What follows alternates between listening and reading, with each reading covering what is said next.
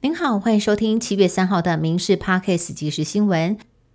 首先带您来了解，今天是行政院通勤月票 T Pass 上路的首个通勤日，面临尖峰人流考验。交通部长王国才上午八点半来到台北车站视察，还有总统蔡英文一早到机捷 A One 站亲自体验视察动线，并且搭乘机捷前往桃园机场。目前包括了台铁、中捷、机捷使用 T Pass 通勤月票都必须走专用通道。台铁不敢大意，加派人手在各票闸引导疏散。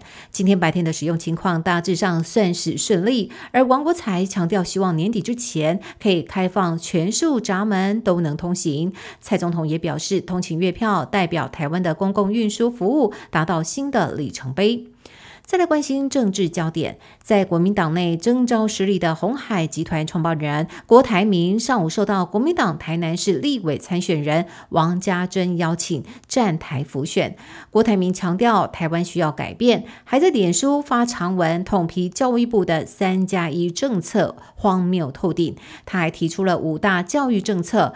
包括未来大学采用二加二课程设计，大幅提升高教资源，缩短公私立大学资源的落差，减轻教授非必要的行政与招生负担，以及召开教育国事会议。郭台铭又是站台辅选，又是提出教育政策，动作频频，看起来都像是在为独立参选做准备。而国民党内部换候声浪再起，蓝营的小鸡又向郭台铭靠拢，可以说是。是暗潮汹涌。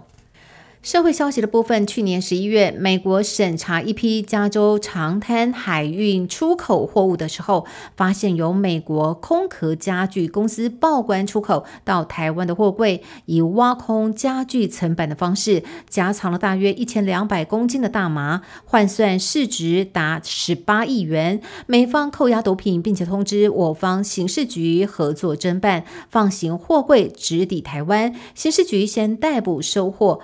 以及报关申报进口者，查出在加州收购大麻、操盘跨国走私的是有台美双重国籍的六十二岁孙姓男子，在溯源查到与天道盟天鹰会有渊源的六十四岁高姓男子，全案逮捕到五个人，怀疑幕后有穿梭台美的帮派操纵，目前扩大侦办当中。演艺圈迷途狂烧，日前抖音男神耀乐指控十六岁的时候遭炎亚纶强迫性交、偷拍性爱影片，影片更惨遭外流。对此，炎亚纶六月二十一号无预警闯入耀乐记者会鞠躬道歉，但是形象已经受到重创。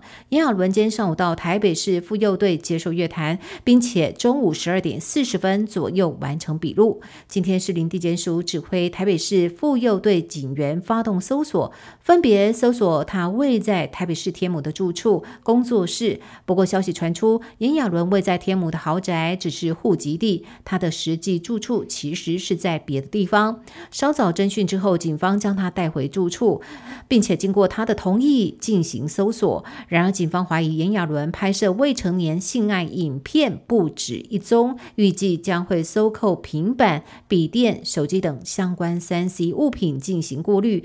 要进一步厘清案情，而炎亚纶历经三小时的笔录过后，面对媒体询问，警方怀疑不止一起偷拍案，他只是低调回应说不要乱猜测，并且谢谢媒体关心。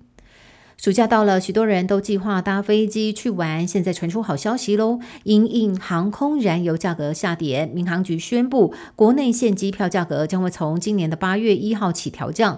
旅客如果以调整之前的票价购买八月一号以后出发航班的机票，由航空公司退还差价；持调整后的票价机票的旅客，如果改为七月三十一号以前出发的航班，则需要补差价。各航线。平均跌幅大约是百分之四点三，平均调降新台币九十五元。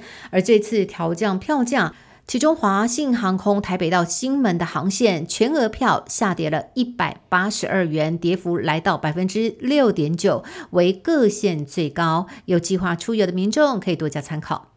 云林四湖乡参天宫关圣帝君庙惊见一个热闹又逗趣的场面：一头大约两公尺高的黑色大猩猩在庙城大跳热舞，让不少的游客惊声尖叫。原来大猩猩呢是由人扮演的。随着进香团前来，庙方表示，大猩猩跳了将近十分钟的各式舞蹈。当时天气非常的炎热，大家都很担心它会中暑。所幸大猩猩全程活力充沛，顺利完成了进香任务，迎来。众人热烈掌声。那么网友看到这个有趣的画面，都忍不住留言称赞：“超级可爱的扮演大猩猩的朋友辛苦了。”以上新闻由民事新闻部编辑，感谢您的收听，再会。